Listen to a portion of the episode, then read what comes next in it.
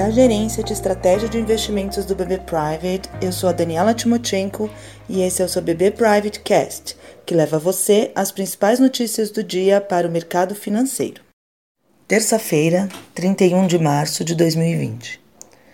Enquanto todo mundo projeta ainda seus níveis de recessão, a China parece se recuperar dos impactos do coronavírus.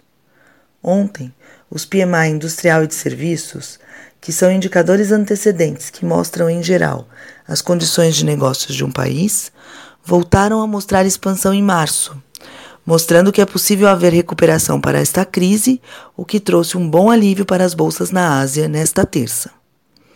Apesar dos números do surto continuarem a avançar no resto do mundo, as bolsas na Europa se animaram com a informação chinesa e também iniciam esta terça em firme alta.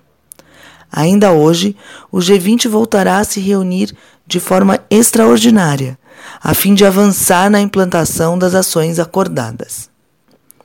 Os futuros de Nova York seguem na mesma direção, apoiados pelos dados na China e também na sinalização da presidente da Câmara dos Representantes dos Estados Unidos, a democrata Nancy Pelosi, que pede uma nova legislação com apoio substancial aos governos municipais e estaduais. Nesse contexto, vem subindo ante uma, o dólar vem subindo ante uma cesta de moedas principais e grande parte das moedas de emergentes, enquanto o petróleo se recupera e também avança.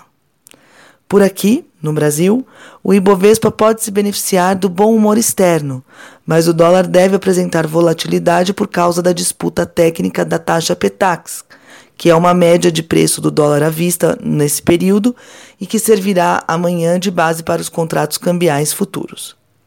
Vamos acompanhar. Até amanhã. Obrigada. Até a próxima.